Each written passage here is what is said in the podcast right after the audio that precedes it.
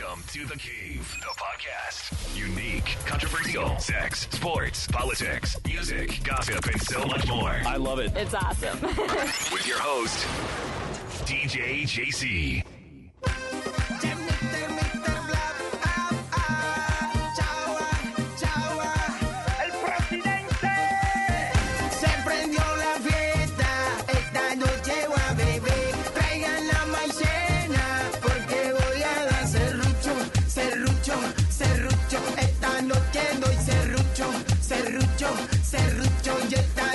Doy serrucho, serrucho, serrucho. Y esta noche doy serrucho, serrucho, serrucho. Y esta noche doy serrucho. María Moñito se le partió la cama que el chagua le dio. La trajo pa' que la arreglara porque soy el que la clava, clava, clava, clava, clava, clava, cla, cla, cla, cla, cla, cla, cla, cla, clava. Yo soy su carpintero. Ahí, mamá,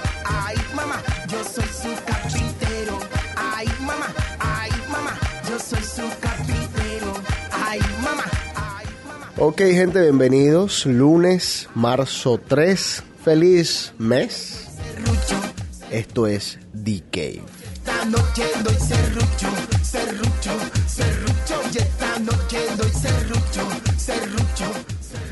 ¿Cómo está, señor Enrico Barreta? ¿Cómo le ha ido a usted? Muy bien, buenas noches. ¿Todo tranquilo? Sí, señor.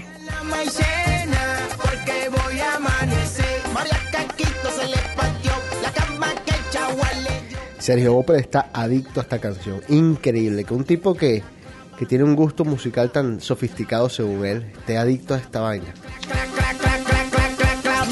No soy su carpintero. Ay, mamá, ay, mamá. Yo soy su carpintero. Ay, mamá, ay, mamá. Yo soy su Les recomiendo que vean el video. Es una grosería, una vulgaridad, una plevedad. carpintero. Ay, mamá, ay, mamá. Oye, eh, ¿recibiste el, el video que te mandé? El del chancho. Sí, señor. Una cosa linda. Ya Mister, Mister, Mister, Mister Bla, ya esto se prendió. Porque voy a dar serrucho, serrucho, serrucho. Esta noche doy serrucho, serrucho, serrucho. Y esta noche doy serrucho, Bueno, eh, ¿qué ves? ¿Qué estás viendo en la televisión? Eh, la reunión de que hacen después de Women Tell All, que le dicen. eso mismo. O y sea, te digo algo, pobre man, no quiero estar en el puesto del pobrecito, ¿viste? De Juan Pablo, el Bachelor nuevo. Bueno, el Bachelor nuevo ya se va a acabar la serie. La el- pues, el- Lo acribillaron hasta decir nomás. pero tú sabes por qué, ¿verdad, Enrico? Mira, yo conozco, yo te voy a decir una cosa. Yo, como hombre, uno debería de siempre apoyar a los hombres. Pero es que, ¿qué tipo tan doble moral? O sea, por conveniencia decía a veces, no, yo no quiero hacer esto porque mi hija está viendo. Pero otras veces se descachaba. Entonces otras veces al siguiente día decía, uy, lo que yo hice ayer no lo debía sido. No, no, no, no. Uno tiene que ser coherente en la vida. Si tú haces algo en la vida, hazlo. Si tú haces una cagada, como te decían los papás tuyos, si, si vas a hacer una cagada, por lo menos Hazla bien hecha y bien reconócela. hecha y reconócela, claro.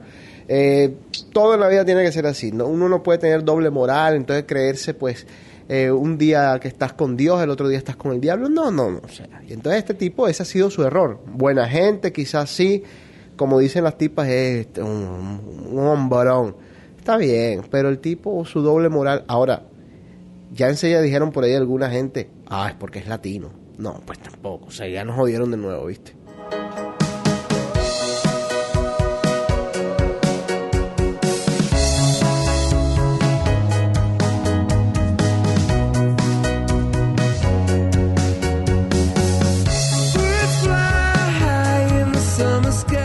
Y aquí en The somos así. Del serrucho de Mr. Black pasamos a esta gran canción de YouTube, Ordinary Love, la canción de, pues, Banda sonora de de Mandela. Ayer estuvieron estos señores interpretándola en los Óscares. ¿Qué tal te parecieron los Óscares, Enrico? eh, ahí, pero estuvo bueno. Sí, a mí me gustaron, fíjate. Yo, yo creo que los Óscares tenían, en algún momento, habían perdido hasta importancia, por decirlo de alguna manera. A las películas que siempre le daban los premios eran las películas que nadie, absolutamente nadie veía. Los Oscars de hoy en día parece que alguien dijo, ¿sabes qué? Tenemos que ponernos al día, tenemos que ponernos con los tiempos, tenemos que comenzar a, premiar películas que sean de la vida real, películas que la veraje Joe pueda ver, eh, actores que sean normales, comunes. Qué lástima que no hicieron eso por allá por los 80, para que muchas películas que ni siquiera tienen Oscar se, que se las merecían Pero te pones a ver, o sea, ¿cuánto ganó Gravity? Siete. Sí. Pero yo, bueno, te iba a decir eso. Mira, yo tuve la oportunidad. Vamos a- ahorita a revisar todos los premios. Pero antes de, eh, te quería decir que tuve la oportunidad de verme Gravity en el fin de semana. Me vi eh, Captain Phillips, que se, te acuerdas que me la vi hace como una semana, dos semanas y les dije a todos ustedes, véansela, es una muy buena película. Y me vi de... Wolf. No, no, no me la he visto todavía de Wolf. Que me dijo Juan Carlos Charris que... Juan Carlos Charris está adicto de Wolf. Me la hizo comprar, la compré, pero todavía no ha salido. Entonces la preordené. La que me vi fue de Dallas Buyers Club. Yo te digo una cosa. eh, hay que darle mucho crédito a este tipo, a McConaughey, Matthew. porque cuando tú haces ciertos papeles como los que él venía haciendo, que sean eh, de películas, ¿qué te digo? De chick flicks que les dicen. Películas de... eh, el, mi- era el mismo, el mismo personaje siempre, el mismo personaje siempre. Y de pronto él se transforma en, esta, en este actorazo dramático, salvaje. Es un cambio que, bueno, hay que... Drástico. Sí, un cambio drástico y, y bien hecho. O sea, hay que darle mucho crédito yo creo que hace cinco años tú le preguntabas a alguien, eh, Matthew McConaughey alguna vez se ganará un Oscar y nadie te decía, sí, claro, no sé nada, en lo absoluto.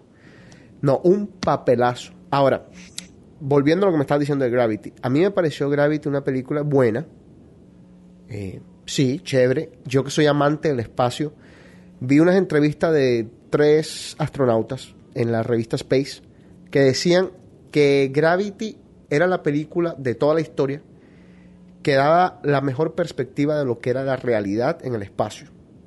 Las mejores escenas, las mejores cámaras, los mejores, los mejores cambios de luz, cómo se veían los, los ¿cómo se llaman? los satélites, cómo se veía la Tierra, todas estas, todas estas cosas que pasan en el espacio, Gravity la- las pues las plasmó, sí, las plasmó perfectamente.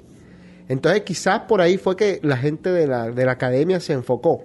La trama sí, es una trama Ay, o sea, eh, ba- bastante simple, una trama bastante simple, no tiene nada de complicado, porque ¿qué, puedes, qué, ¿qué trama puede ser complicada en el espacio a menos de que... O sea, si yo te digo, bueno, estaba en el espacio Enrico con un amigo eh, y se, tuve una emergencia, yo creo que el resto te lo vas a imaginar. ¿Cuántas emergencias pueden ser en el espacio? O sea, son dos, me morí o no me morí.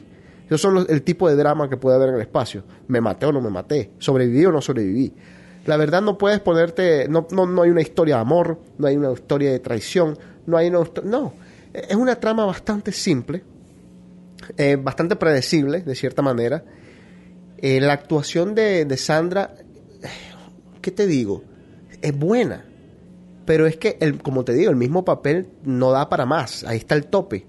Ahora, yo me imagino, quiero creer por lo que dijo este señor Cuarón, mexicano él, por cierto, él dijo que, que la película casi no se, no se termina. O sea, que la película parece que tiene una historia detrás de muchos años, de muchos sacrificios. Me imagino que todo eso lo están teniendo en cuenta. Ahora yo te digo esto. Hace 10 años esa película no se ganó un Grammy. Nunca.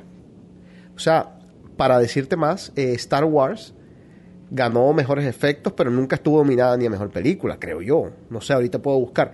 Pero por eso te digo, la academia está muy relajada en ese sentido con las películas que, que están nominadas, con las películas que ganan los Oscars. Eh, de igual manera te digo, Dallas Buyers Club es una peliculaza. Te la tienes que ver. Es una peliculaza increíble. No, a mí lo único que me falta de ese grupo es 12 años de esclavitud. Ajá, que fue la que ganó. Exactamente. Y la otra que no me vi es la de American Hustle Ah, bueno, esa tampoco me la he visto, que también me dice y que es Nebraska. excelente. Son las tres que no me he visto. Y hay, hay otra más. Bueno, vamos a hacer una cosa. Un poquito de música, seguimos aquí en The Cave.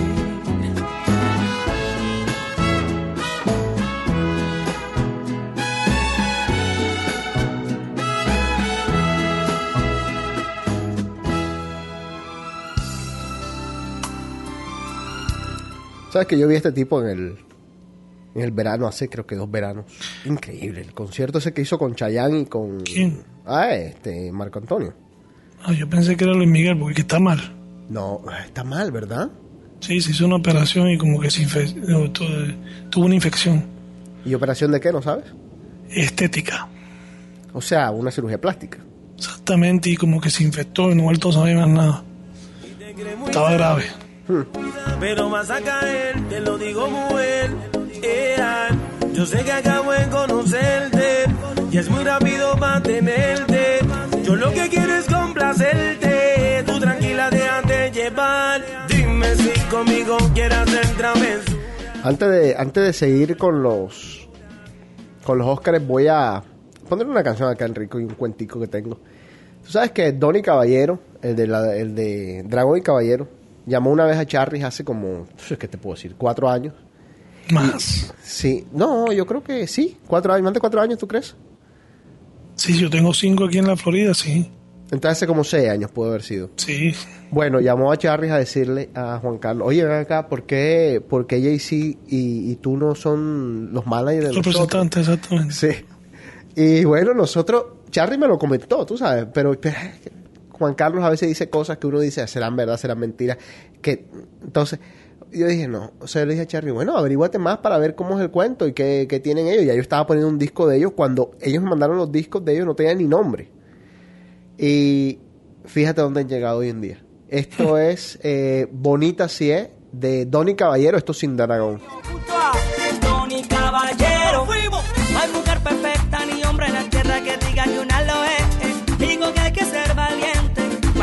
Encuentres de frente con el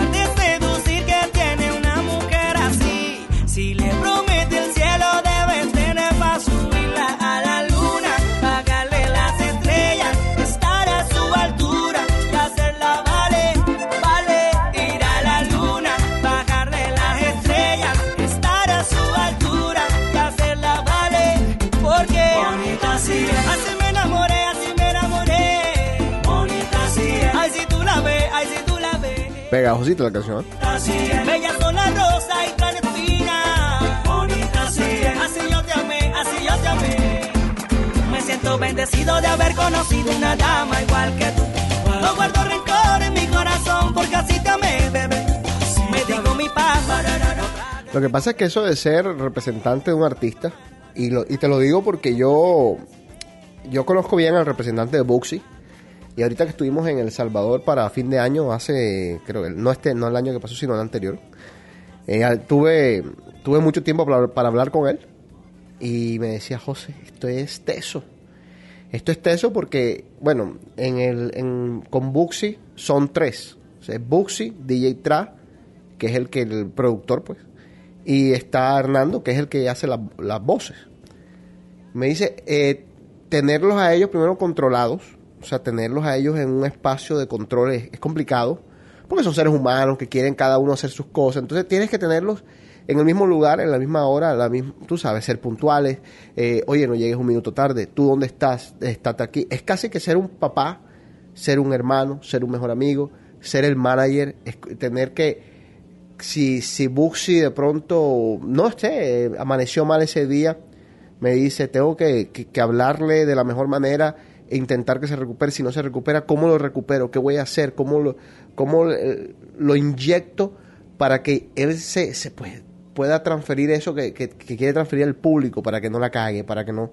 Tú sabes, todo lo que es un artista, que, a veces, bueno, obviamente la mayoría de nosotros no tenemos ni idea. eh, y, estoy hablando de Buxi, que es un artista relativamente nuevo, que apenas está comenzando. Él me decía, imagínate tú, por ejemplo, ser el, manager de Justin Bieber, porque es que la gente cree que tú por...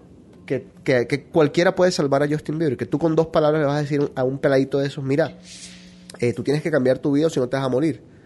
O sea, no, no, es- no funciona así porque o sea, los artistas son un mundo que, que muy poco vamos a comprender porque no sabemos lo que es estar en un escenario ante 30 mil o, o 5 mil o qué sé yo, cuántas personas gritando tu nombre, viéndote casi como un dios de carne y hueso.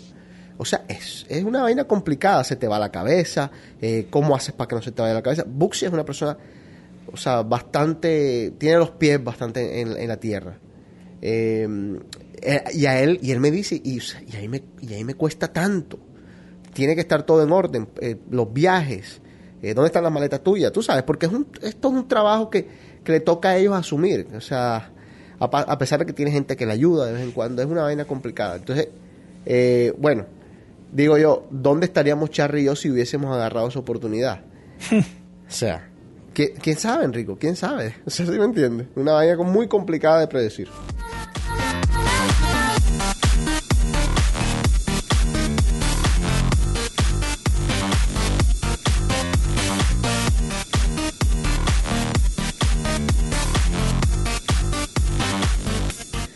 Bueno, entonces ahora sí, vamos a los Óscares.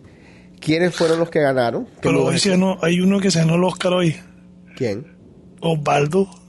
¿Qué le pasó a Osvaldo? Yo no sé, que fractura en la mano. ¿no? Hay algo que le pasó en la mano. Yo vi el, el ER y, y el dedo parecían siete dedos, pero bueno. Así Eh, que algo hizo. Oye, que me perdonen los, los oyentes el, la voz, pero es que este, yo, les, yo les cuento una vaina. Una, perdón, una cosa. No, no, no hay que usar malas palabras, no es necesario. Yo le cuento una cosa a todos ustedes. Eh, yo tengo en Boston desde 1992. Enero de 1992 llegué acá. Si mal no estoy. ¿Puede ser el 91? No, 92. Yo soy promoción 91, eh, fue en enero del 92, exactamente. Yo, desde ese entonces, llegando, y tuve mi primera nevada, y de, de- de- desde el 92 para acá he estado en tantos, pueden hacer el cálculo, tantos inviernos. O sea, por, Pero este es esta candela. eh, no joda, Enrico, salvaje. Es lo seguido. Es lo seguido, porque, porque quizás habían por allá en, en el 96, yo me acuerdo, una nevada que duré dos días encerrado, que, que dijeron, va a haber una nevada de este tipo de magnitud, o sea, que vayan y compren, que esa que sacaban el agua en los, en los supermercados, la gente a veces no se lo imagina. Es que esta vez han sido 10 de esas seguidas. Sí, pero mira, la, la gente a veces no se imagina, lo- sobre todo las personas que nos escuchan, que no viven en, en zonas de cuatro, de las cuatro estaciones, que cuando se vienen este tipo de nevadas, por ejemplo, te la- el gobierno o, o los periódicos te dicen, mira, eh, se viene esta nevada, mm, lo mejor es que no salgan de sus casas. No hay prohibición de, de- de que no manejen los carros, o sea, no hay ese tipo de prohibiciones así tan, pues tan abiertamente, Estrictos. pero sí, pero sí te dicen, mira, intenten no salir, si van a salir, que sea lo necesario. Entonces, eso quiere decir, tienes que ir a comprar comida, tienes que ir a comprar agua, tienes que ir a hacer ciertas cantidad de cosas antes de meterte en tu casa porque no sabes cuándo vas a poder volver a salir. Claro. Y, y pasó que en el 96, por ejemplo, llegué a un supermercado y no encontré agua. Ponte tú. Uy, qué escándalo, uy, no hay agua. Bueno, listo, no importa.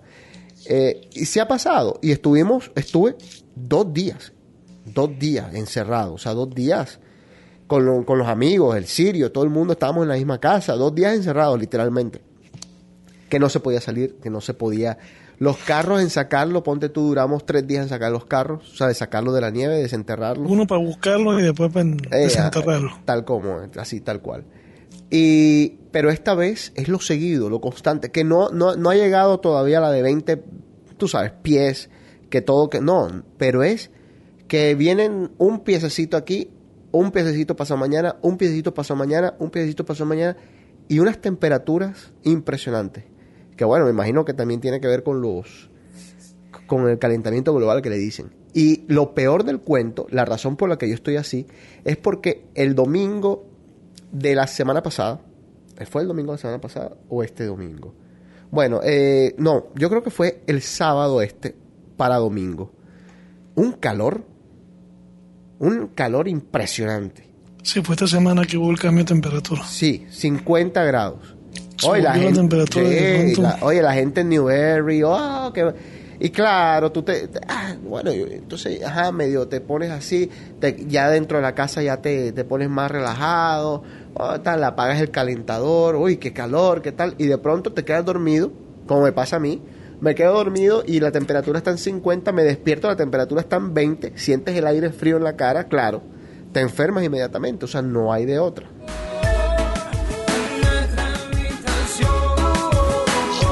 ¿Qué escribes? Lo de los Óscares.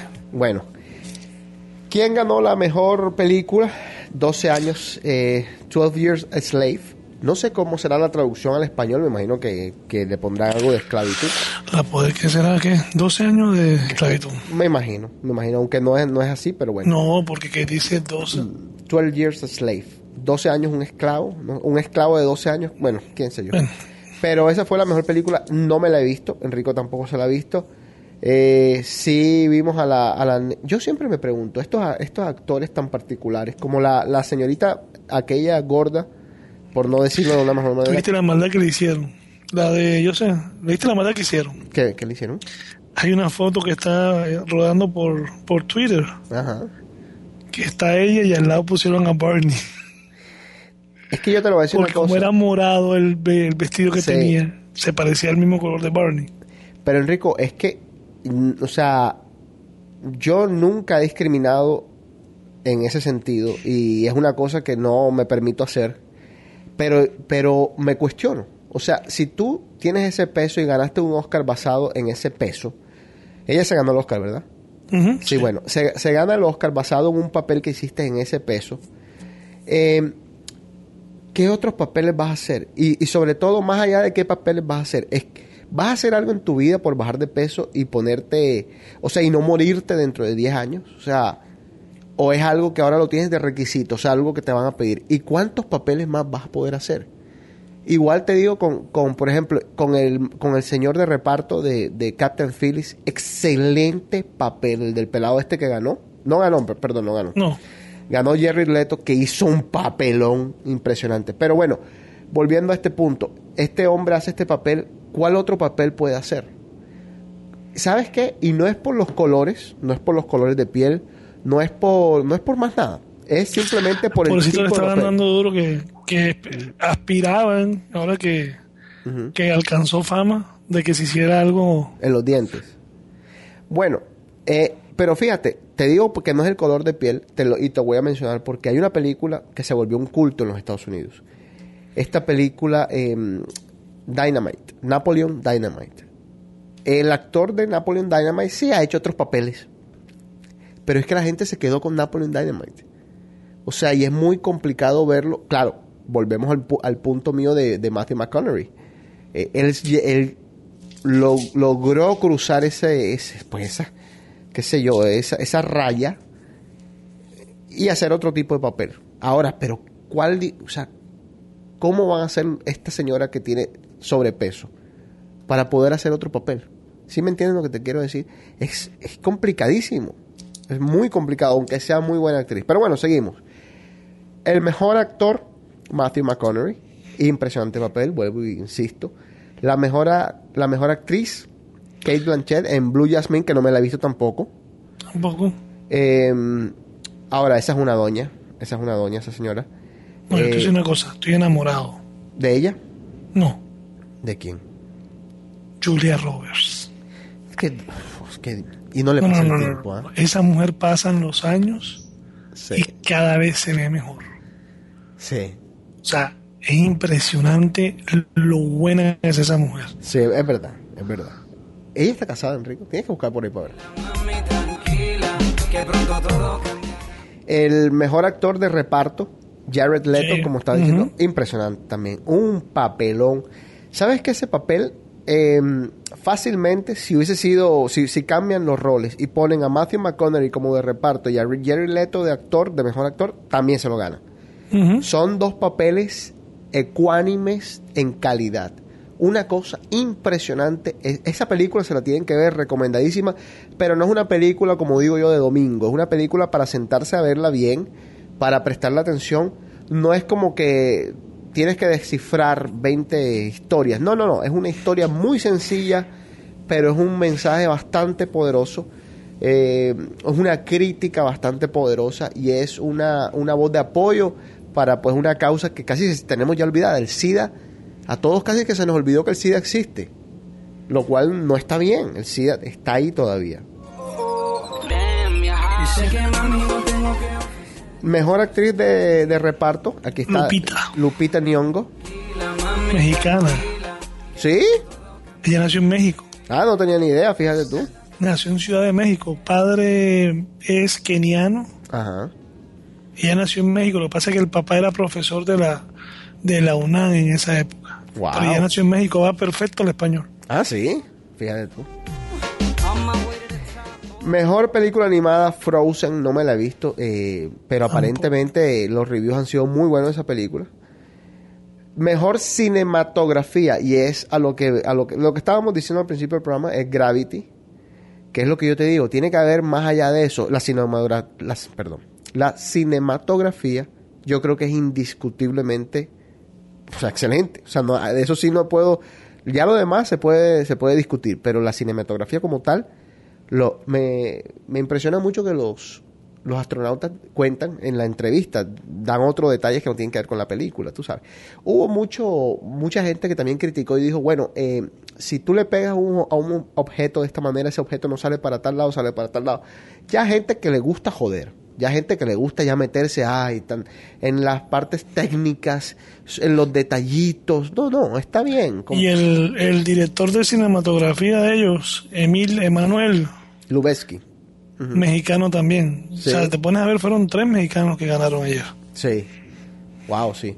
Eh, bueno, te digo que te hablando, ah, que uno de los, de los astronautas contaba una historia que me pareció increíble. Búsquenla en space.com de que de que él decía, a mí me hizo recordar tanto cuando yo caminaba hacia todas mis caminatas que la gente, bueno, la gente no entiende lo que son esas caminatas, son exactamente lo que está ahí en la película, o sea, eso es lo que nosotros nos mandaban a hacer allá arriba, no nos mandaban a ir a, vamos a ver la, la, la luna, no, no, nos mandaban a eso, a, hey, tienen que ponerle este espejo al, al, al Hubble porque este espejo se dañó, entonces hay que ponerlo, hay que repararlo, hey, vayan a la estación espacial porque hay que hacer estos experimentos, eh, intenten tal cosa, esos son los tipos de, pues, de, de, misiones que mandaban a estos astronautas, y él, y él, y él contaba a este astronauta que él no veía, tú sabes, tú, tú te puedes poner en el espacio de la manera que te dé la gana. O sea, no, no hay piso.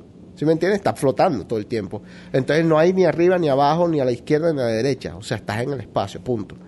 Entonces él decía, eh, bueno, pero yo siempre tendía a poner los pies mirando hacia la tierra. Pero a mí me pasaba algo que, que no es muy normal que le pase a un astronauta. Cuando yo ponía los pies sobre la tierra y yo miraba hacia abajo, yo sentía lo mismo que siente una persona eh, normal y corriente cuando se asoma a un balcón de un, ponte tú, un piso 87 de un edificio alto. O sea, sientes ese vacío como que se te sube así algo. Y él, y él contaba, imagínense, un, o sea, imagínense ustedes a un astronauta sentir eso. O sea, yo no, o sea, se me iba todo, se me iba el mundo. Entonces lo que yo hacía es que nunca miraba hacia abajo cuando estaba en esas, en, en todas esas misiones. O sea, intentaba, ya lo tenía como que yo no, o sea, no puedo mirar hacia abajo porque me da esa vaina y me puedo hasta vomitar en el, en el, tú sabes.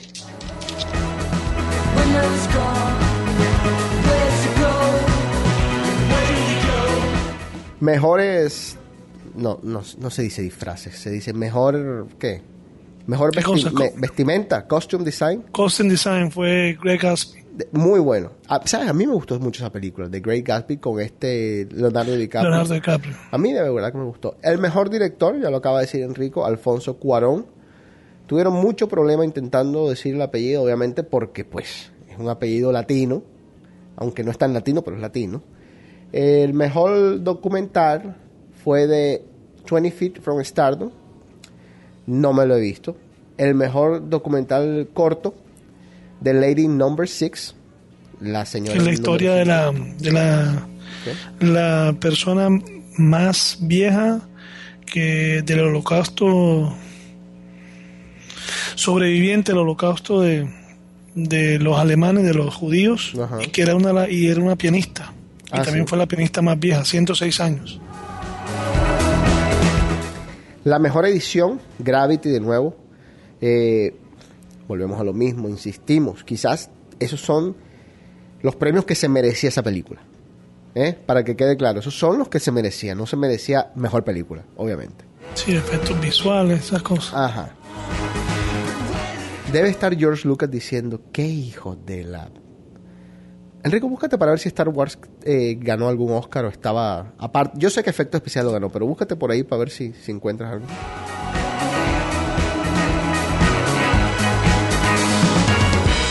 Mejor maquillaje y peinados, Dallas Boyers Club. Eh, mejor original score es la mejor música original. Gravity, la música de Gravity muy muy chévere, bastante sencilla, bastantes pianos, bastantes arpas, como se lo pueden imaginar ustedes en el espacio. Y aparte, eh, George Clooney ponía algunas canciones viejas, así como, como pues nostálgicas, melancólicas. Cuéntame, Enrico. Casi lo mismo.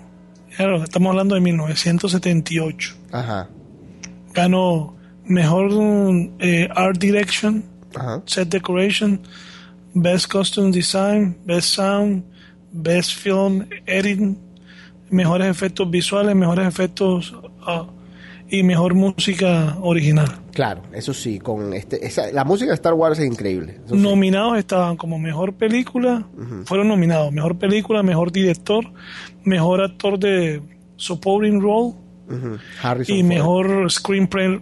screenplay. A ver, ¿quién ganó ese año? Mira, a ver. La mejor película.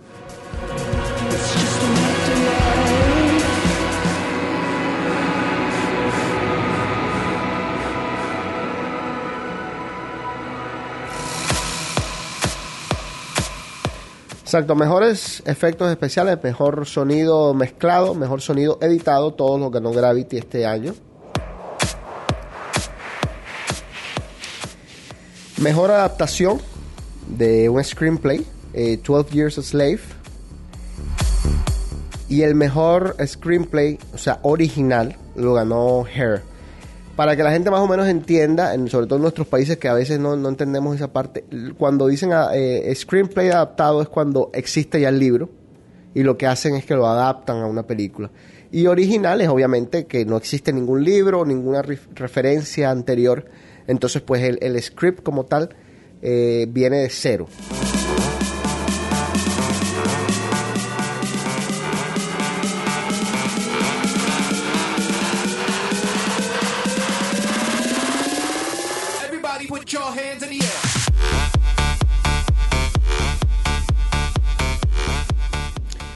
A ver, em, ¿quién ganó? Disculpa que te interrumpa. Dale.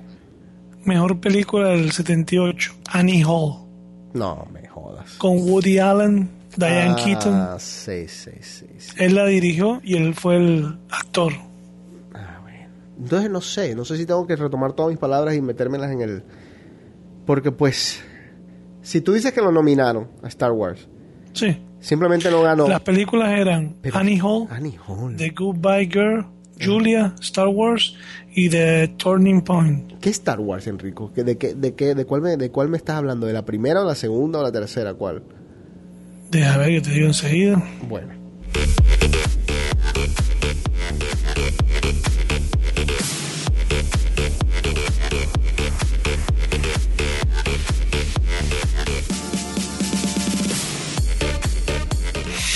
Ajá. Fue episodio episodio 4, A New Hope. Exacto, la 1. O sea, la primera que salió. Y, y el Empire Strikes Back de pronto no salió por ahí. A ver si puedes encontrar eso. Que es el episodio 5.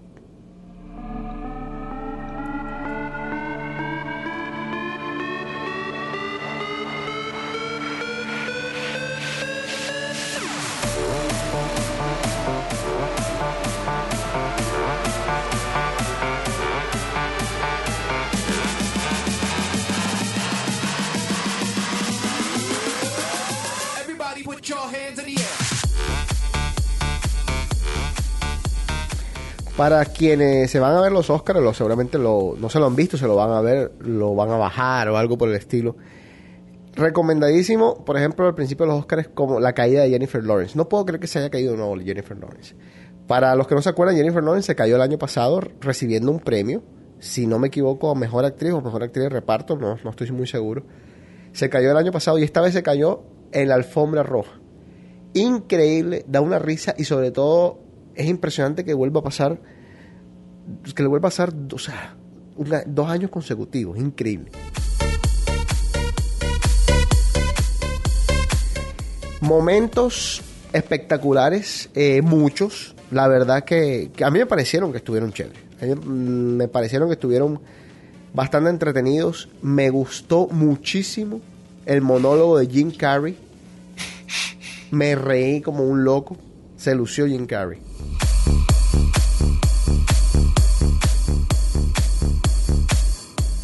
Me gustaron las payasadas de este, no de Will Smith, ¿cómo se llama el, el otro? Ja- Jamie Foxx.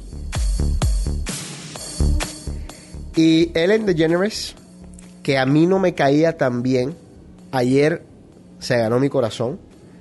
Sí, tuvo cosas jocosas. Bastante. ¿Tú viste lo de La pizza. Lo de la pizza. pizza. fue, fue, fue. Yo pensé que era una broma, pero cuando yo me Fue di cuenta, y él trajo los platos, veías a, a Brad Pitt sirviendo y los platos y, y comiendo. ¿Será, será, seré yo? Te pregunto, Enrico. ¿O tú no tenías esta impresión de Brad Pitt como un tipo bastante serio, bastante seco? ¿O era de pronto yo? Pero pa- parece ser un tipo jodedor, relajado, más humano de lo que quizás la gente se imagina. ¿Me estoy equivocando o, no sé? Es verdad. ¿Sí? Yo lo vi ayer y era otro Brad Pitt. Yo dije, este tipo no, este, este no es el que yo conozco. O le entraron los años en reversa o, o esta Angelina le cambió la vida, pero del carajo. Bueno, Ellen, muy bacana la presentación de Ellen. Hizo, hizo muchas cosas que dieron bastante risa. De la pizza que, que menciona Enrico, búsquenlo. Eh, da mucha risa. El cuento de la pizza, daba, eh, sobre todo como le decía a la gente que ponga usted el tip y vaina. Eh, si te Yo oye, estoy dando 100 dólares, Ah. 50 veces, y esa pizza qué? No, y, y decir que, oye, pero si tú saliste en dos películas, pon más, hombre.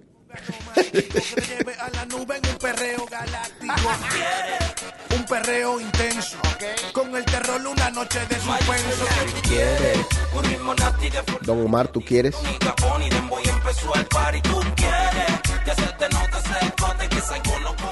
Y uno de los, de, lo- de los momentos más graciosos y al mismo tiempo tecnológicamente hablando, uno de los momentos más complicados para Twitter fue cuando Ellen decide tomarse una foto que iba a ser solamente ella y quién y Meryl Streep era la que estaba al lado, sí. Y de pronto Casi 10 personas ahí. Ajá, y decidieron todo este poco de sapos meterse. Eh, yo, yo quiero, el otro quiero, yo lo quiero. Bueno, listo. Terminaron eh, retuiteando la foto. Bueno, Meryl Streep tiene 16, creo que nominaciones, un récord, o 18. Eh, entonces, por eso a eso se refería. Vamos a, a romper otro récord. Aparte de todas tus nominaciones, vamos a romper el récord de la foto más retuiteada de la historia de Twitter. Y efectivamente, ha sido la foto más retuiteada de Twitter. Hasta yo la retuiteé. Y tumbó la red. Le tumbó Twitter, hasta le mandaron un mensaje a Ellen, esto no es mentira. O sea que lo que es el poder de las redes sociales. Exactamente. Ahora, hablando de ese poder de las redes sociales, yo les tengo a ustedes 10 cosas de mal gusto que usted no debe publicar en Facebook.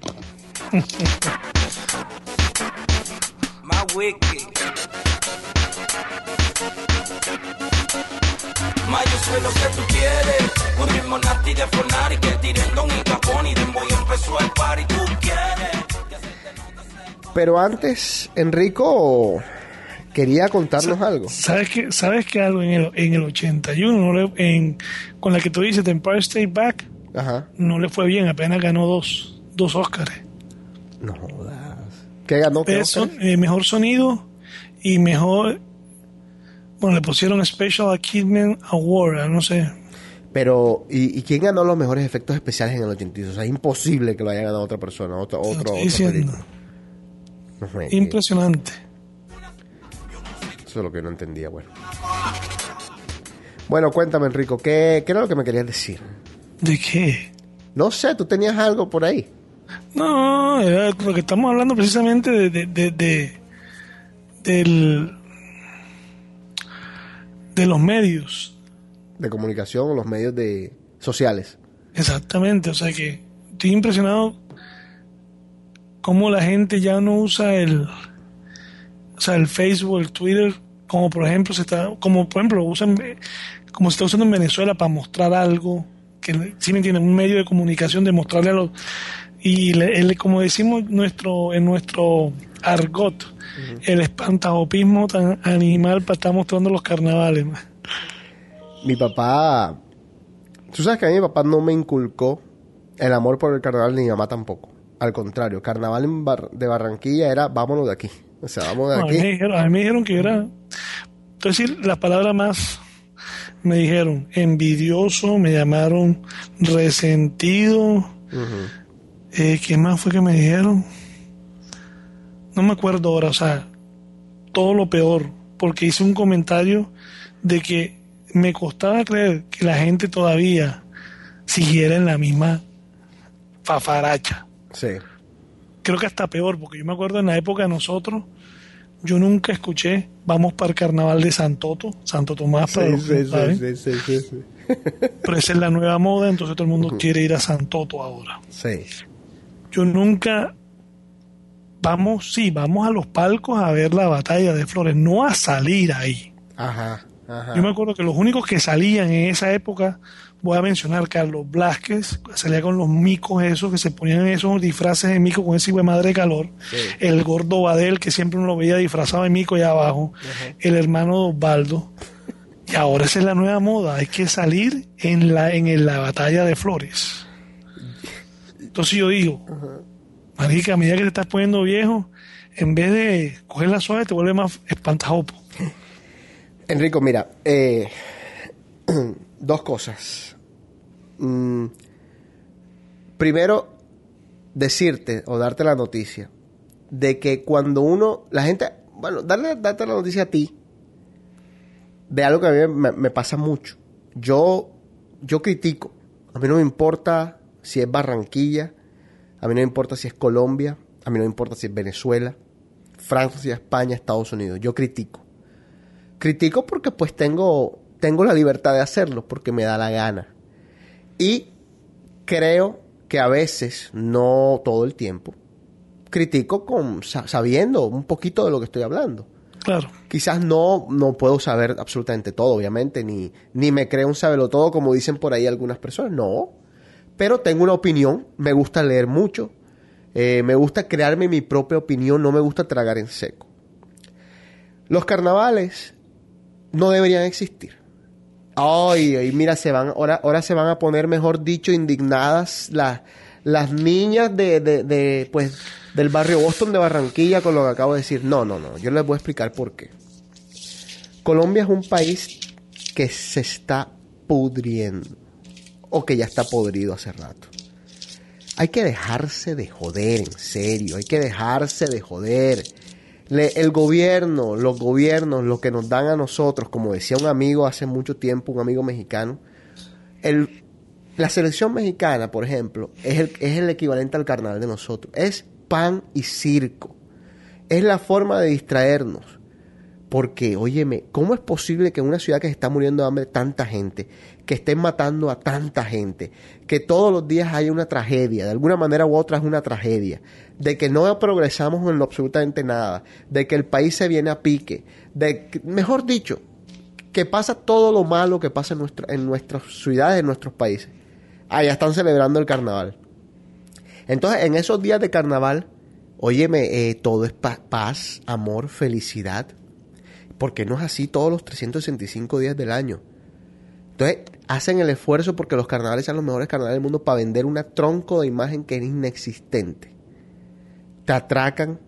En Barranquilla te atracan en todas las esquinas. Dejemos de mentir a la gente. Barranquilla es un lugar súper inseguro. Barranquilla no es ni la sombra de lo que era antes. Pero claro, están los carnavales y en los carnavales todo es alegría y en los carnavales... Entonces, cada vez que uno critica de afuera o de adentro, porque yo no critiqué, yo no, yo no digo que yo critico de, de aquí, de- desde Boston, porque estoy ardido, porque tengo la nieve aquí afuera y allá están en el calor. Me vale tres tiras, ¿sí? me vale tres tiras. Eso- No, y me dijeron hasta amargado, me dijeron. no, pues sí. O sea, la gente se lo entiende de que si uno dice, uno quisiera, yo quisiera, ¿sabes qué? Me voy a dedicar a hacer lo que hacen los barranquilleros, a mamarme mi plata en rumba. Cojo un avión de aquí a Las Vegas, mejor lugar que Las Vegas para rumbear no existe en el mundo. Agarro un avión, me voy a Las Vegas, me paso allá siete días y me meto las 70 borracheras. Hay todo lo que puedo conseguir en términos de, de lujuria, de rock and roll y de sexo. Allá está el diablo en Las Vegas, vive allá. Allá está, no en Barranquilla en los carnavales. Allá no está, no está, está lejos de allá. Allá lo, allá lo que tienen es un engaño. Entonces, no me arde eso. No me arde, nunca me ardió porque les decía, mi papá y mamá no me acostumbraron a vivir los carnavales. Me sacaban de Barranquilla. Los carnavales eran un tedio para ellos. Carnavales, yo único me acuerdo de carnavales es salir en tu carro a repartir agua. Exactamente, que esa era mi emoción. Y yo chiquitico decía, pero yo, lo- yo lo único que quiero que tirar es agua. Yo Ajá. tampoco decía, oh, yo quiero irme a la coronación de la, a la coronación de la reina. ¿La coronación de qué, reina? ¿Reina de qué? Ahora, ahora, ahora no se quieren perder nada. Entonces, o sea, me sorprende, de sobremanera. Y cometí el error de hacer un comentario y me cayeron encima. Pero yo sé que también hay cosas del bajo mundo, también hay. eh, Pero me cogieron y me cayeron encima y yo. Está bien, disfruten su carnaval y todo, bacano. Pero, te soy sincero, no me gastaría un peso así los tuviera no me lo gastaría. Después de ver o sea después de tener la, la, la el placer de vivir un país que te da la oportunidad de salir de conocer otras latitudes te soy sincero la plata que uno se gasta quedándose en el carnaval de Barranquilla tú puedes ir a otra parte y, y conocer. Que era justamente lo que hacían mis padres. Vámonos a Cartagena, vámonos a Santa Marta, que quizás no son otros lados eh, muy lejos, pero era, era un momento como para decir, vamos a descansar, vamos a, a estar como, eh, eh, juntos como familia, vámonos a una, a una finca, vamos a hacer cosas que no hacemos regularmente. En vez de estar en este embrollo que es el carnaval, en esta locura, la tirada de maicena, qué bacano, bacano. No, no es bacano. No, y hay no gente que, me- que vive aquí que me ha criticado entonces digo bueno, vete para allá Claro. no, hay, no hay trabajo ah ya allá no hay trabajo Pero, pero entonces, eh, es que lo, lo que pasa es que, vuelvo y te digo, es pan y circo. La gente no piensa en eso. O sea, mira, si a, si a un barranquillero, a un barranquillero estándar, estándar, voy a hablar de barranquilleros estándar, de pronto está el barranquillero que me está escuchando que, que es de la clase alta, pensadora, mejor dicho, filósofo. No, no, no. Tú, tú olvídate, no es contigo la cuestión. Barranquillero estándar, tú le dices, mira, aquí hay un plan de vida. Vamos a dejar de hacer el carnaval del 2015 y con esa plata le vamos a dar vivienda a 200 mil familias, cada una con un hijo. ¿Qué prefieres tú? El tipo te va a decir que se vayan al carajo las 200 mil familias, yo quiero mi carnaval, a mí mi carnaval no me lo quites. A mí mi carnaval no me lo quites. Eh, eh, oye, te lo, pongo de, te lo pongo de mejor manera. Te dicen, mira, vamos a hacer esto.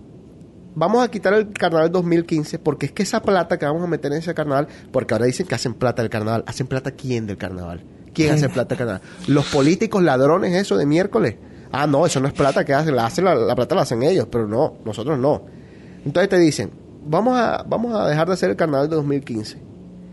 Pero esa plata que no nos vamos a robar, ok, esa plata la vamos a poner para traer 700 policías más para que protejan la ciudad el resto del año.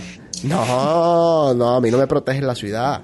No, no, que me coma el diablo. A mí no me, no me importa un carajo. Pero ¿qué pasa? Volvemos a lo mismo. No se puede criticar. Ay, mira, yo critico a Colombia y me dicen que yo soy un anticolombiano, un antipatriota. Sí. Yo critico el carnaval, ah, es que soy, eres un resentido, eres una tal... Ah, bueno, no, está bien. Mientras tanto allá se están muriendo. Mientras ya allá se lo... Ya no es como yo te decía antes, que antes era y que, oye, que el amigo de mi amigo lo, lo asesinaron, o al amigo del, del fulano, del fulano, del fulano, lo atracaron, o que el amigo... No, no, ahora es a un primo mío, ahora es a mi hermano, ahora es a mi mamá, ahora es a mi papá. Pero bueno, esa es la cultura que tenemos y por eso, como siempre se dice, estamos como estamos. Bailas como completitas. Hoy sin miedo voy para allá. No a todo el mundo se le da. Uno pa' uno voy para allá. Cosas tan ricas no todos los días se dan. Aparte, cuando tú tienes en, un- en una ciudad o un país, en una ciudad, cuando tú tienes un periódico como el Heraldo, ¿qué le puedes pedir al mundo? No todos los días se dan. No, a mí lo que me extraña es que no es nada barato.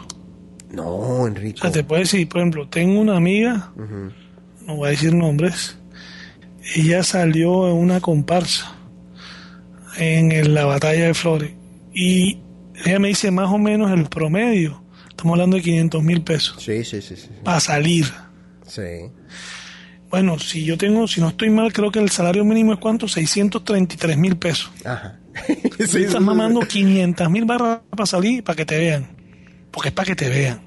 Sí. No, para porque... meterte una no, borrachera. Claro. a volverte una mierda que a veces ni terminas porque estás tan vuelto muy miércoles que nada, ni terminas la, la, la, Sí. la comparsa. O sea, 500 mil pesos. Oye, bueno, hay gente que tiene plata y se la gastará. No, del carajo. Cada quien hace de su, de su, de su vida lo que quiera, sino que hay Enrico. cosas que ya, no sé. Es que sabes una cosa, mira, si tú tienes 20 millones de dólares y te los quieres gastar en el carnaval, vaya y gásteselos. A mí no me importa un carajo. Vaya.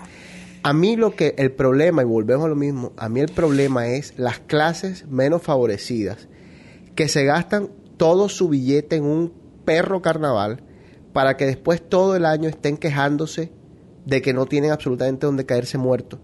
Para que después estén quejándose de por qué el país está como está, que no tienen oportunidades, que no hay igualdad social, que no hay tal. Pero cuando es el carnaval, ahí sí mámense toda la cerveza del mundo, ahí sí no piensan en la desigualdad, ahí sí no piensan en salir adelante, ahí sí no piensan en nada. Es, estamos en nuestro mira, carnaval. mira los artistas que han ido, o sea, Sí, pero, pero el carnaval de estamos hablando de Juan Luis el Guerra, carnaval de Barranquilla es el segundo mejor eh, del mundo.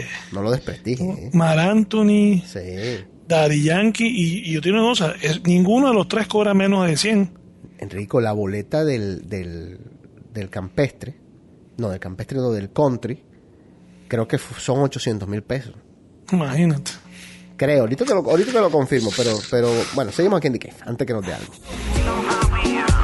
I'm ready to go, aliste ese amor, me tiro cerquita para darte calor.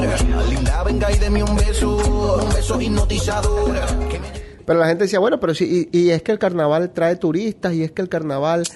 Ay, Dios mío. Que yo, qui- que yo quiero que me muestren los papeles de lo que hemos ganado como país o como ciudad por el carnaval de Barranquilla. Que alguien me diga, mira, por el carnaval de Barranquilla se han generado tantos empleos. Mira, por el carnaval de Barranquilla hoy en dime tenemos tal... Óyeme, si no tenemos nada, un- vuelvo, insisto, una, una ciudad que está... Bueno, me va a dar ya, bueno, seguimos. seguimos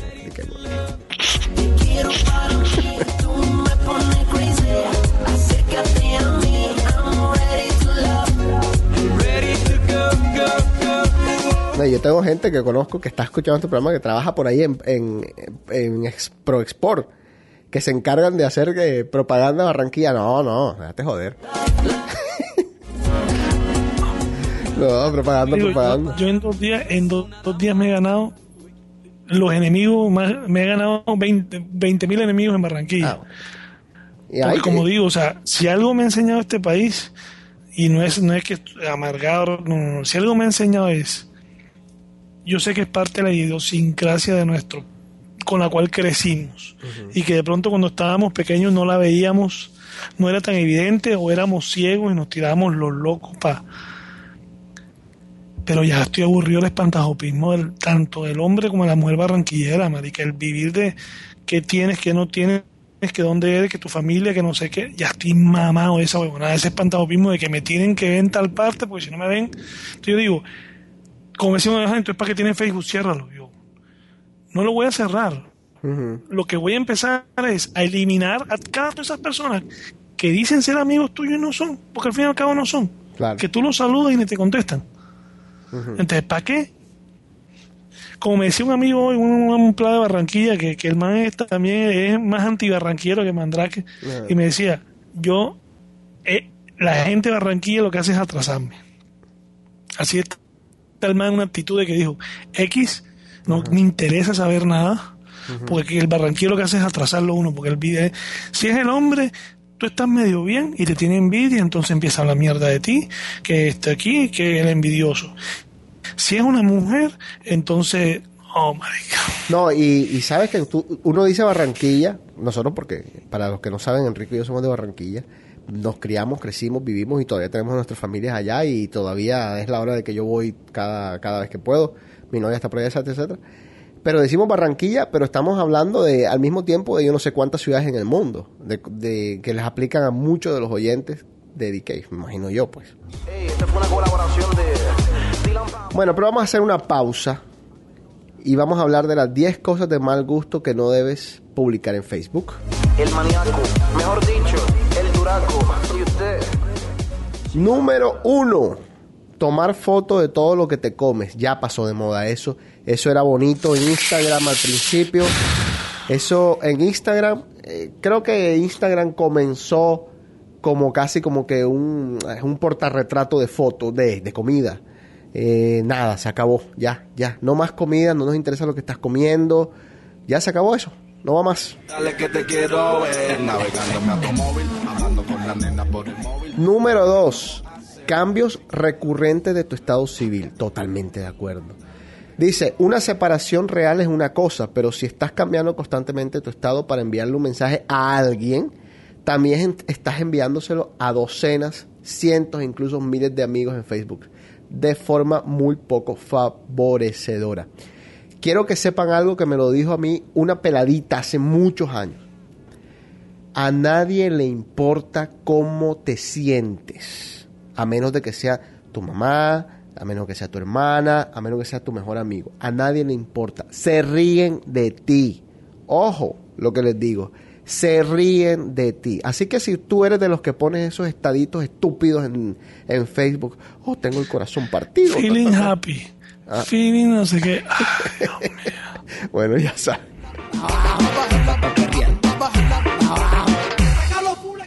Tercera cosa que no debes de hacer, que es de mal gusto, escribir mensajes encriptados para hacerte el interesante.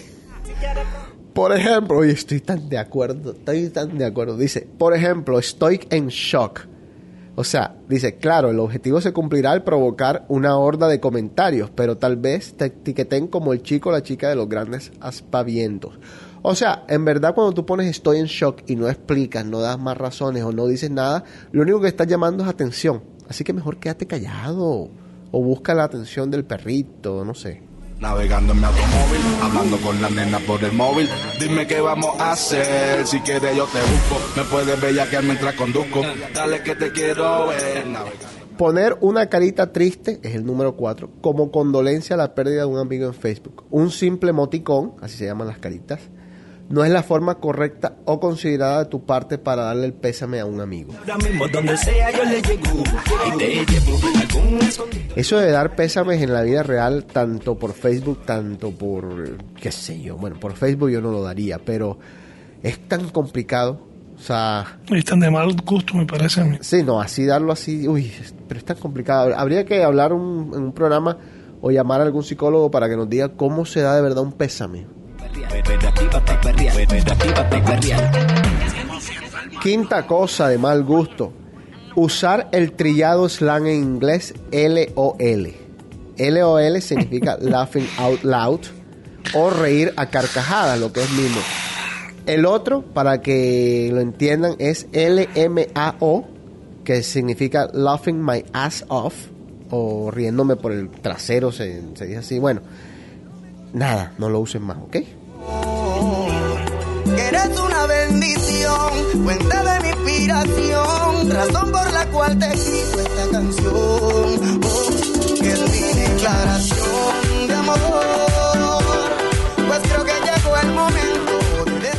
Sexta cosa que no deben de hacer porque es de mal gusto.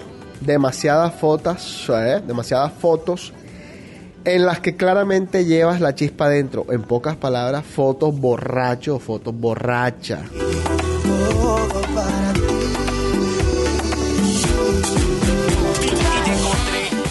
Eh, es importante que entiendan, y se los digo de consejo, y aplica para mí también, y para Enrico, y para todo el mundo. Yo en mi empresa, yo soy de los que hace algunas entrevistas a algunas personas, eh, o varias personas me ha tocado. Y una de las cosas que yo hago es Facebook. Facebook. Yo busco Facebook y busco LinkedIn. Ahora, no, no por tu perfil te voy a dar el trabajo o no te voy a dar el trabajo, pero sí ayuda. Sí ayuda porque pues si tú eres una persona que pone, por ejemplo, y esto, esto aparte de la borrachera, nunca me ha tocado, o tengo pocas personas que ponen fotos borrachas, gracias a Dios. Pero si tú, por ejemplo, pones siempre algo bien peligroso o, o algo, o, tienes mucha rabia por dentro y yo veo eso reflejado en tu Facebook o en tu LinkedIn, no es que te voy a descartar, pero para mí va a ser como que, uy, vamos a ver, como que la, la campanita suena para tener un poco más de atención y de cuidado contigo.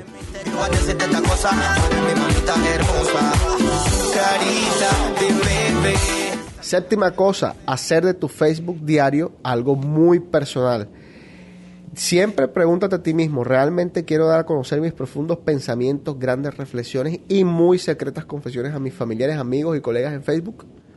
Claro, tendrás la opción de borrar tu post después, pero una vez que ha aparecido en la red social, el después es casi siempre muy tarde. Fuente de mi inspiración.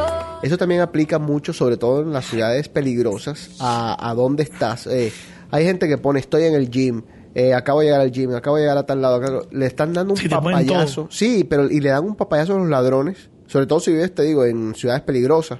Si vives solo. Ah, el, el ladrón mira y dice, ay, qué lindo. Está en el gym, va a durar más o menos una hora. Tengo una hora para hacer mis fechorías. Todo lo que tengo te lo doy. Eres tú mi vida. Octava cosa, aplicar el autorretrato. En lo que le dicen acá el selfie, que se ha vuelto, mejor dicho, esas imágenes de ti frente a un espejo o tomándote una foto así autorretratándote con el celular, como el de esta señorita de ayer, la de Ellen DeGeneres, solo hablan de una persona que se encuentra sola en una habitación mal iluminada tratando de tomar su mejor perfil.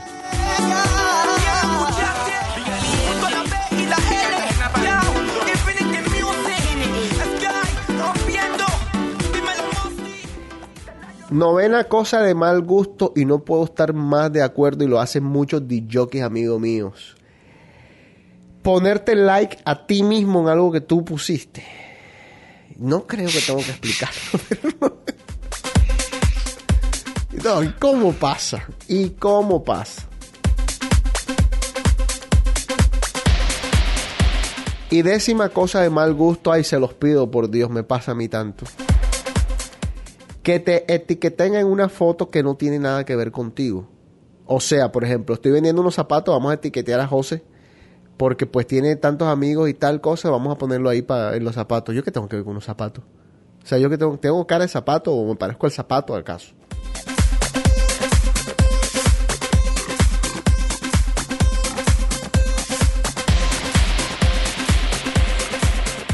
Y dice un comentario aquí, pero sobre todo querer decirle a las demás personas cómo usar su Facebook. Eso sí jamás lo debes de hacer. También de acuerdo, pero sigan usándolo como quieran. Ya después veremos. Esto es Funky Beat de Roger M. Amigo de la casa, amigo de Ikei, amigo de Enrico, amigo mío, un gran jockey.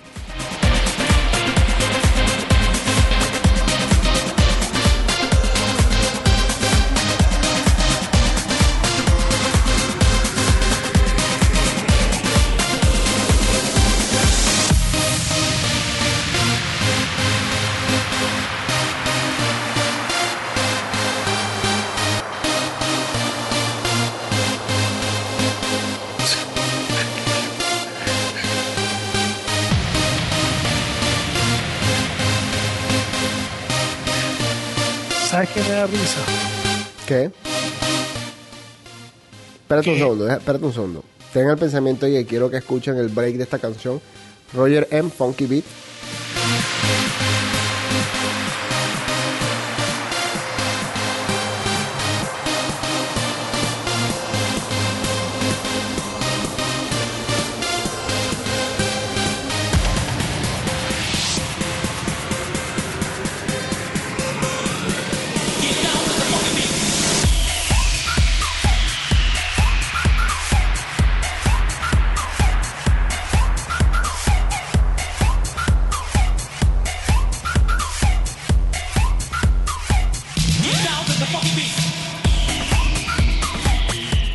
Ajá, cuéntame. Esto es una vaina que me molesta. Ñe. No, no, no, espérate. Ajá. Tanto que critican a este país. Entonces, yo creo que eh, aquí fue donde se creó el. ¿Cómo se llama el signito número? ¿Cómo es que lo ponen? El hashtag. El signito, el hash, ¿cómo que? Hashtag. Bueno, esa mierda. Entonces, estoy viendo una foto. No voy a decir nombres, pero ya te imaginas quiénes son. Ajá. Te pone hash Festival de Orquesta, hash Carnavales 2014, hash con los mismos de siempre. Quien lo vive es quien lo goza. Y ya tú sabes quiénes aparecen. O sea, marica, no, no, no sé, no, no digo más nada. Ya me cayó, ya me cayó una.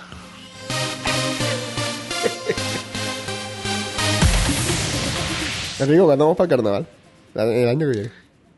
¿Sabes cómo te lo digo? Jamás. No, no, sí vamos a ir, sí vamos a ir. Sí, No, ya, ya después uno... Prefiero irme, prefiero irme a New Orleans, prefiero hacer la locura e irme a Óyeme, Río, vainas diferentes. Fíjate que los brasileros con lo, con lo, los brasileros con lo entregados que son a su carnaval, eh, para quien no lo sabe, de vez en cuando hacen sus protestas ante los carnavales, porque Brasil también está viviendo una crisis, la lo cual también se está viendo reflejado en las protestas que están haciendo por el Mundial de Fútbol que se viene ahora en junio. Entonces, eh, no, no porque los brasileños sean mejores personas o mejores seres humanos que nosotros, simplemente porque pues como que se están despertando, cosa que a mí me parece que todavía no está pasando en nuestras ciudades o en mi ciudad tan querida y tan amada. La gente no se está despertando, no se ha despertado. Y cada vez que se va a despertar No le a meten una loco, que- meten- no, le meten una se cerveza. con esa manera. El que no ha salido de, el que no ha salido de Barranquilla y que tiene mentalidad de la comodidad, no le interesa más nada. O pero es que sea, a yo mí me pueden decir misa y, y pueden, a mí me pueden decir misa. Y yo no, y al- algo claro, porque mucha gente me, me señala de que, ah, este, tú eres un resentido, que tú te fuiste. Si hay algo que estoy agradecido, es que a mí los Estados Unidos me enseñó a ver las vainas como son. Que hay que levantarse, hay que ir a trabajar, hay que, hay que ahorrar plata cuando que hay que ahorrar, hay que ser responsable. Pero, Yo sé que yo quedándome en Barranquilla hubiese seguido con la misma huevonada de papi y mami, viviendo bajo el techo de papi y mami, y no tengo plata y no me importa porque está papi y mami, papi me va a dar plata a mí y, y papi me va a hacer a mí esto. Porque esa es la huevonada que tenemos. ahora, pero Entonces, este, eh, tienes hijos, no importa porque papi y mami me los cuida. Y yo sigo en la misma fafaracha de estar froble, de gozarme los cinco días de carnaval. ¿A dónde están tus hijos? No, yo digo, ¿dónde están tus hijos? Ah, papi y mami me lo están cuidando. Ves a hacerlo aquí para ver si no lo vas a hacer aquí. Pero ahora te pregunto yo, Enrico, eh, siendo el mensajero del diablo, pero como, como calidad de vida, José, que Dios no me castigue y se lo, y se lo pido todos los días y que quede registrado. Barranquilla, jamás. pero, en cali- pero a, a ver, Te lo cali- digo. calidad de vida. Pues, si vuelvo, porque tengo a mi papá y mi mamá allá. Bueno, pero vamos a ponerte una cosa. sincero. pero si te ofrecen no un buen trabajo, que ir a sí, pero te ofrecen un buen trabajo. No. No. Te ofrecen 20 millones de pesos. La plata no lo hace todo, José. Yo prefiero estar viviendo un sueldo, sueldo aquí, y estar tranquilo aquí. Es que yo hago lo que me da la hijueputa gana. Y nadie me tiene que estar señalando. Y nadie me tiene, ah, no salió, no, no sé qué, que es un amargado. Que, no, papá. Y, y yo digo, ese es mi problema y ese es el miedo que a veces yo le tengo de irme a vivir a Colombia. De que yo no voy a aguantar, no le voy a permitir a la primera persona que se atreve a señalarme y a decir algo de mí. A nadie se lo voy a permitir. Sí. Como antes uno era permisible que uno con tal de ser aceptado aguantaba el bullying. No voy a aceptar a nadie. A nadie le voy a aceptar porque nadie me da de comer ni nadie me da de nadie me va a pagar mis cuentas. No, eh, no, Y el- no, eres la, no eres la única persona que me, me ha hecho ese comentario. O sea, de hecho, me, me dicen, muchas personas me dicen, yo no cambio la tranquilidad de este país por absolutamente nada. La tranquilidad, siempre se habla de tranquilidad. Ahora, que también quede registrado y quede claro, este es un país difícil. O sea, este no es un país fácil, este es un no, país no, no, este es un país difícil. que el sueño americano no existe. El sueño americano es trabajar. Sí, Ese es el sueño americano. Y que vas a este estar con país, sueño todo el tiempo. Sí, Al totalmente. Que no le gusta trabajar, que se devuelva. El que le gusta la vida fácil y está faranduleando, que se devuelva o, en- o esté en cuentos raros aquí para tener plata para estar andando en fa- farándula todos los fines de semana.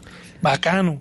Pero sea que no me interesa. El problema es que en Barranquilla, siempre, aunque tú no digas, te van a criticar por A, por B, por C.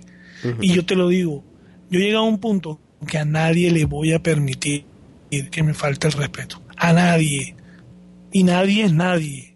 Tú o sea, sabes- que mi papá me regañe y mi mamá me diga algo, ok. Pero gente que... Ujú. ¿Qué, qué, qué, qué, qué, qué?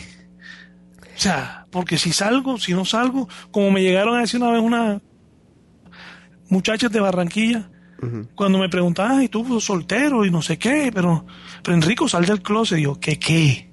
Sí, qué raro que un pelado como tú esté soltero en, en Estados Unidos. Y yo, raro. ¿Te parece raro? O sea, y- sí, no, pero tranquilo, este, estás en Miami, que es la ciudad de los gays, sal. Y sabes que, con el respeto que te mereces, cómete un mojón.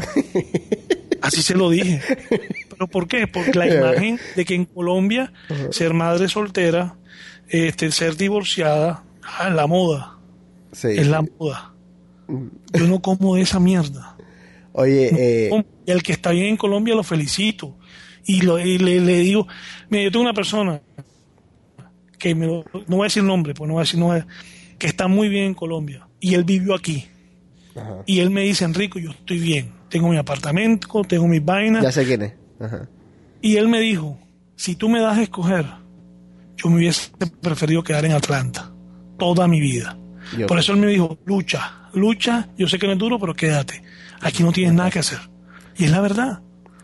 Eh, bueno, para darle ya un, un- para cerrar este tema de Barranquilla y de la gente de Barranquilla, lo que a mí más me preocupa de todo lo que he hablado, sobre todo porque está mi papá y mi mamá y, mis sobrinos y, el- y bueno, está mi, mi novia y está el futuro mío, pues quizás allá, uno nunca sabe. Eh, lo- a mí lo que más me preocupa es que la gente, número uno, se conforma con cualquier cosa. Y número dos, cuando a alguien se le ocurre una idea, cuando alguien dice, yo creo que esto se puede cambiar, o sea, la gente te mira como que no, esto no se puede cambiar, esto, esto está así de por vida.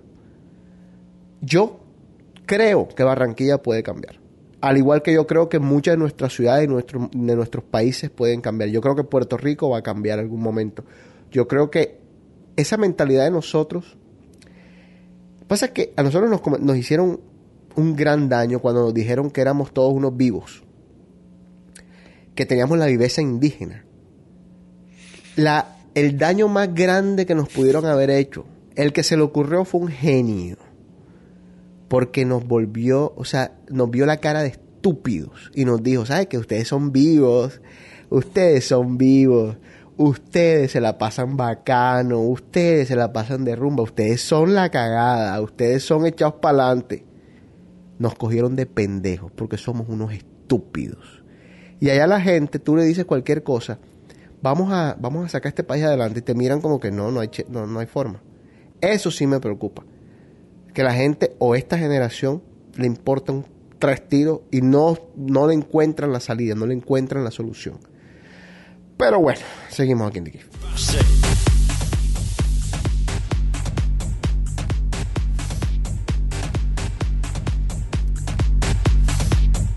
Fatboy Slim, esto es Eat, Sleep, Rave, Repeat.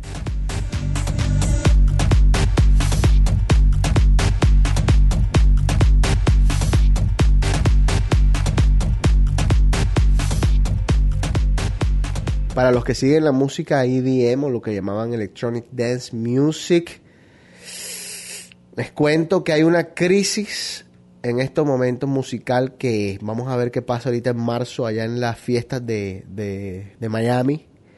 27, 27, 28.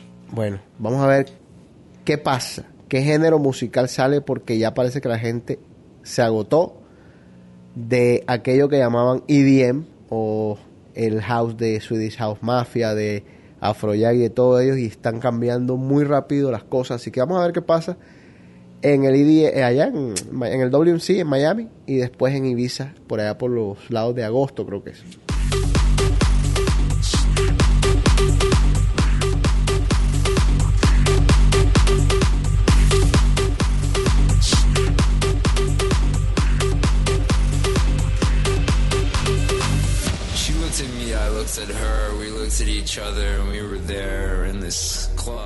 Enrico, cuando tú estás en una pea, en lo que le dicen una pea, y sabes que al siguiente día vas a amanecer con, con, pues, con el guayabo, con el hangover, ¿qué haces?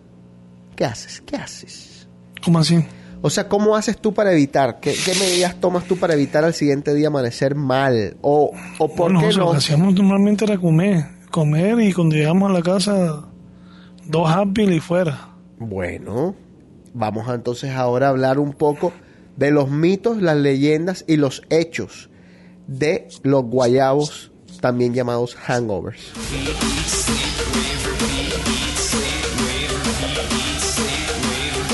Quiero aclarar que todo esto no funciona de la misma manera para todas las personas, porque todas las personas son distintas, todas las personas Claro. están acostumbradas a otras cosas.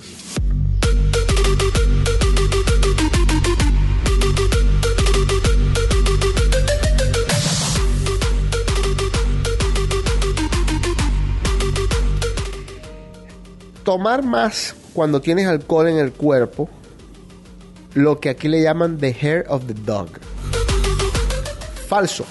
Es totalmente inefectivo. Lo que haces es que simplemente balanceas tus niveles de, pues, de la sangre en ese momento temporalmente. Pero vas a volver a caer en lo mismo y vas a volver a caer en lo mismo y vas a volver a caer en lo mismo. Entonces, eso de tomar y que me voy a tomar una cerveza por la mañana después, ¿qué tal? No, no, no, no, no. Eso es un mito.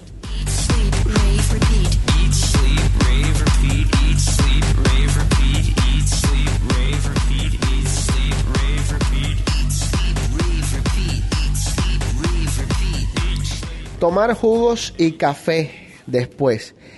Lo que pasa es que dicen acá es que te tocaría tomar, bueno, por el azúcar del jugo más bien, te tocaría tomar galones y galones de jugo para de verdad sentirte bien. Entonces, no es un mito, pero tampoco es una realidad basado en esto. El café, si tomas en las cantidades también para acelerar el metabolismo, que es lo que quieres en, en definitiva hacer, pues eh, puede ser que te dé algo, que te dé algo contraproducente, porque pues mucha cafeína en el cuerpo es también mala. Fíjense, a mí lo del café sí me funciona. A mí me funciona el café, así que vuel- vuelvo a lo mismo. eh, y, no, me, no me funciona en, muy, en muchas grandes cantidades. Me, tomo un poquito de café y se me pasa cualquier dolor de cabeza que tenga. Pero bueno, como digo, somos distintos.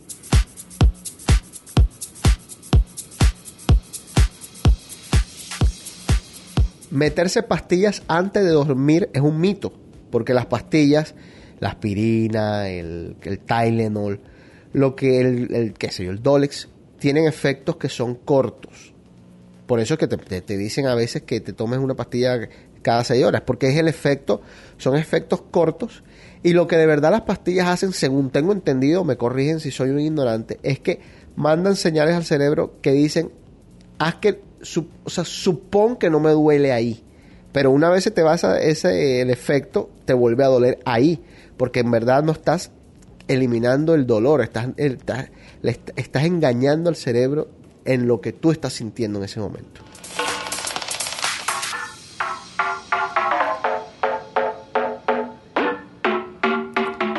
¿Qué sí trabaja?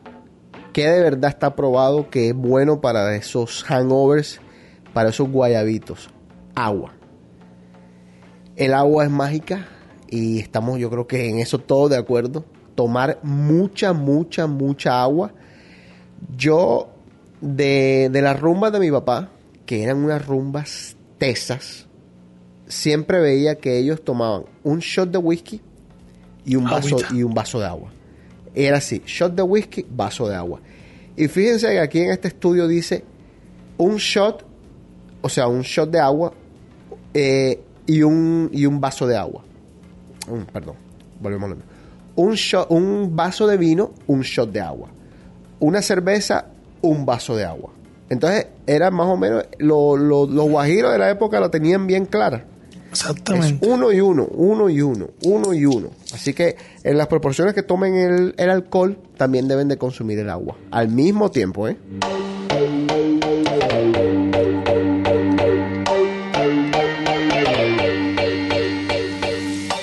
Comer, lo que hacíamos Enrico y yo. Y bueno, comer y comer, no te vayas a meter una, una ensalada. ¿eh? O sea, métete algo que de verdad sea consistente, algo que te vaya de verdad a ayudar. Ahora, ¿que vas a engordar? Sí, vas a engordar. Vas a engordar y mucho más. Exacto, pero ya exactamente, Enrico lo acaba de decir, lo acaba de explicar bien. Ya, come- ya, ya estás tomando, ya estás engordando. Bueno, untado el dedo, úntate la mano. Cómete una hamburguesita para que por lo menos el siguiente día amanezcas bacano. Con sentimiento de culpa, sí, pero bacano. ¿Te vas al gimnasio?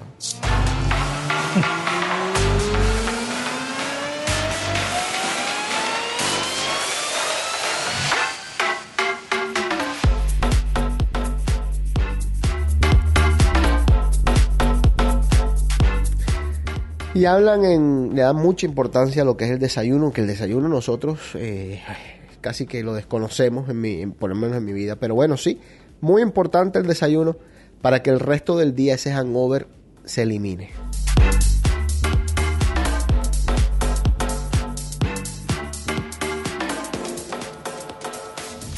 ¿Cuál es tu peor, tu peor trago, el peor enemigo tuyo de la rama del alcohol?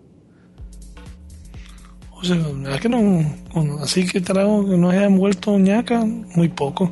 Tuvimos una época que teníamos el vodka por, Sí. por hobby. El absoluto, para rematar. o que sea, no es- que no es lo teníamos para arriba y para abajo. Pero así, yo creo que de pronto trago así que uno le dé el guaro o el diente es Uy, a veces asqueroso, como que asqueroso la. Eh, la gente mandó muchos comentarios positivos y mucha gente me, me dijo, pues, en- de otras maneras, lo, lo bueno que les pareció el programa de la semana pasada. Eh, por ahí vi unas fotos ¿Qué fotos? de Tatiana. Ah, la puso ahí en el... en Sí, el- yo la vi, bueno, ahí la tengo a ella. Una foto que dice Ajá. con, con estoy enamorada. Ah, sí, de Esteban puso. Sí, con Esteban. Los dos así mirándose. Ay, Dios mío. Ella lo que no sabe es que Esteban es bisexual. Es que Esteban no sabe que es bisexual. Lily Kershaw Acid Sims se llama esta belleza canción.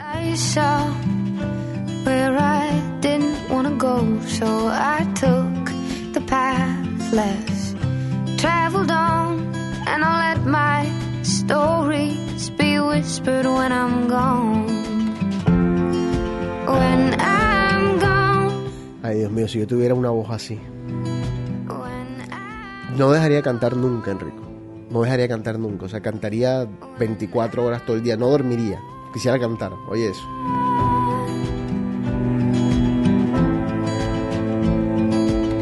Well, in this life, you must find something to live for. Cause when the darkness comes a calling, you go back to where you were before. Cause this life is as fragile as a dream. Mi amor, yo no quiero que tú me hables a mí. Yo quiero que tú me cantes. Peleame cantando. La ponga difícil. As it seems. Bueno, Enrico, ¿algo más? No, o sea, hay muchas cosas, pero Ah, no, pues sí, si quieres sigue. Todavía nos quedan 8 minutos de programa. no. Tengo una vainita ahí, pero es que no sé cómo enfocarla. A ver, intentemos. ¿Qué pasó? Yo no, tú haces una pregunta y tú me, tú me, quiero, quiero tu, tu punto de vista. Hoy me dijeron a mí, o sea, le pregunté a una persona y me dijo a mí que la persona que me ha hecho ese comentario, primero era una ardida, segundo era eh, una maleducada. Bueno, la cuestión es esta. Ajá. ¿Tú qué pensarías de una mujer que te manda un mensaje que no tienes confianza con ella? O sea, estamos hablando que la, la conoces remotamente, por no decir que no la conoces, que la has tratado vanamente por, por WhatsApp y te dice, la frase con la que comienza es, ¿Me, vas a- me lo vas a leer? tú definitivamente eres un loser. Tenía mis sospechas, tenía mis sospechas, pero ya las confirmé.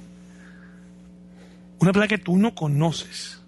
¿Y, y a qué vino este mensaje? ¿A qué vino este mensaje? A que, pues te digo, no tengo confianza, no la, la conozco, no la he tratado, o sea, personalmente.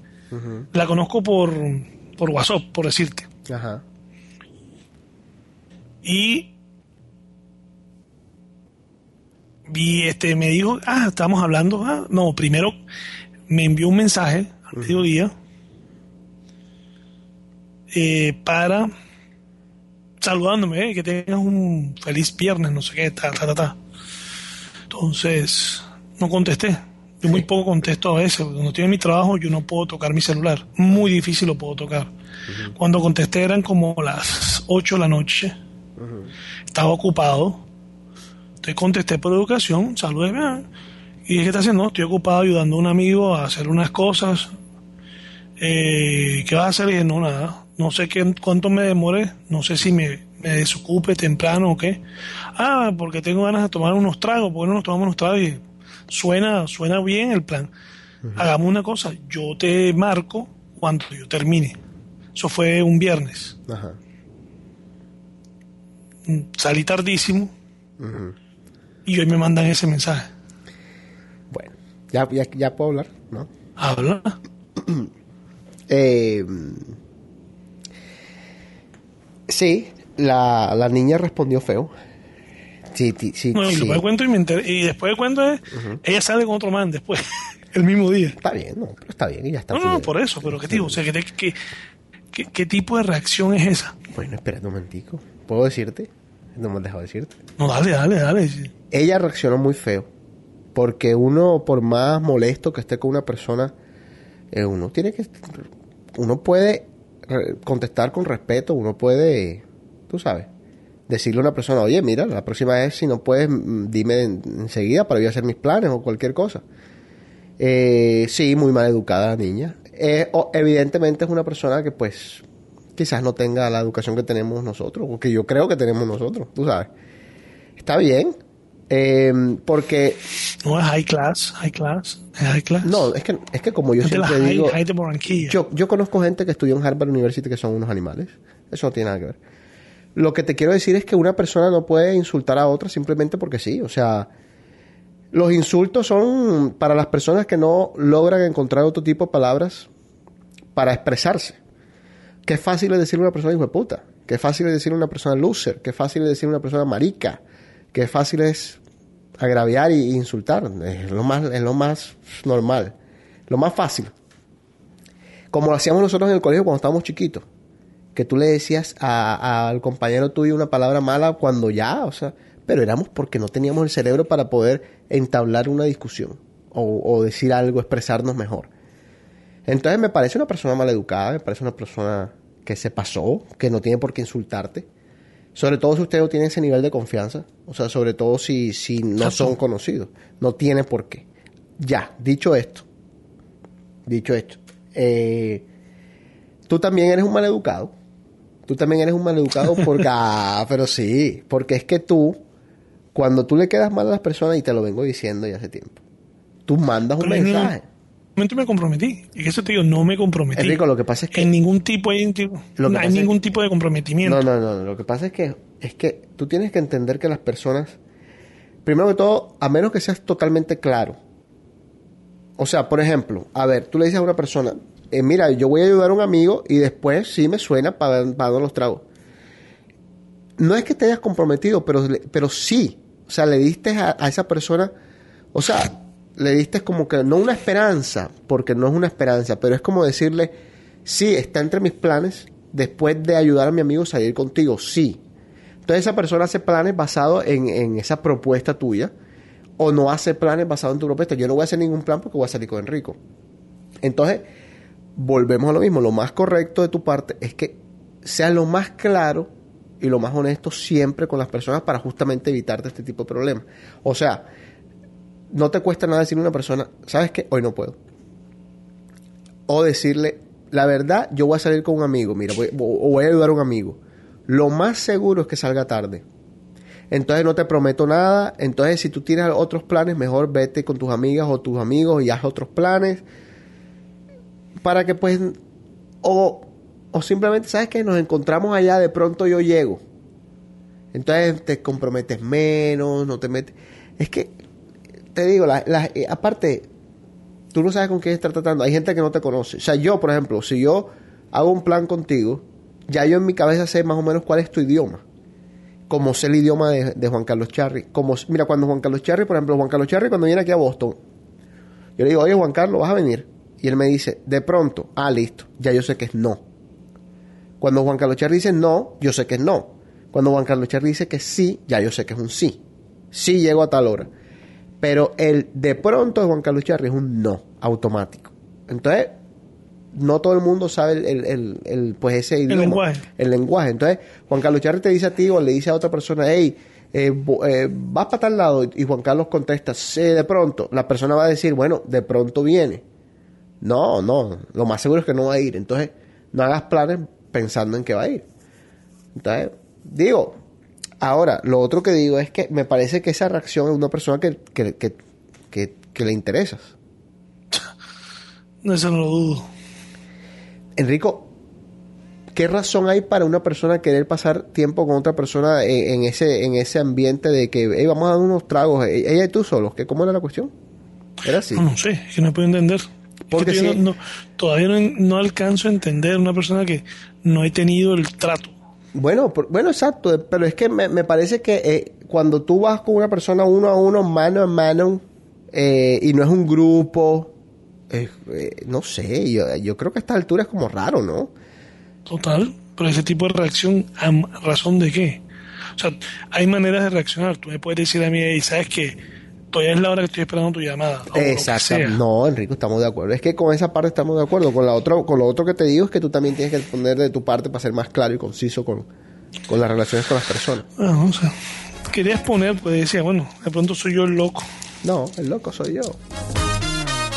Hoy me puse el lápiz labial color rojo pasión. Bueno, mi Twitter, Vine, Instagram es arroba J-O-S-E-C-O-T-E-S.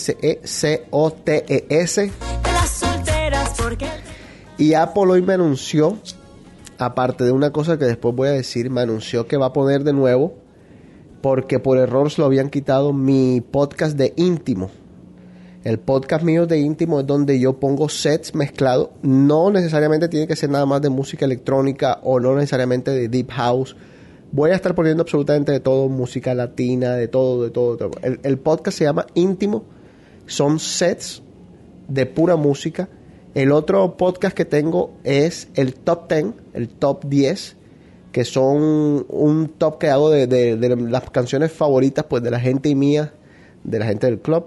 Eh, lo hago cada, cada otro mes. O sea, no enero, después lo hago marzo, etcétera, etcétera. Eh, y el otro podcast es este mismo, el hermanito de D-Cave, que se llama D-Cave Los Archivos, en donde están todos los programas, y estoy todavía agregando programas, desde el 1998 hasta nuestros tiempos, o sea, hasta, hasta este, eh, bueno, no hasta este, hasta creo que el 2012. Y del, sí, del 2012 hacia adelante están en este. Eventualmente los del 2012 los vamos a mover allá a los archivos y nada más dejamos estos, etcétera, etcétera. Así que más o menos entienden cuál es la idea.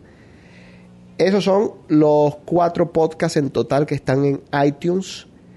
Y Enrico, tu Twitter es. Ya ni lo quiero dar. Para evitar problemas. No, pues está bien. No, no Enrico B91974.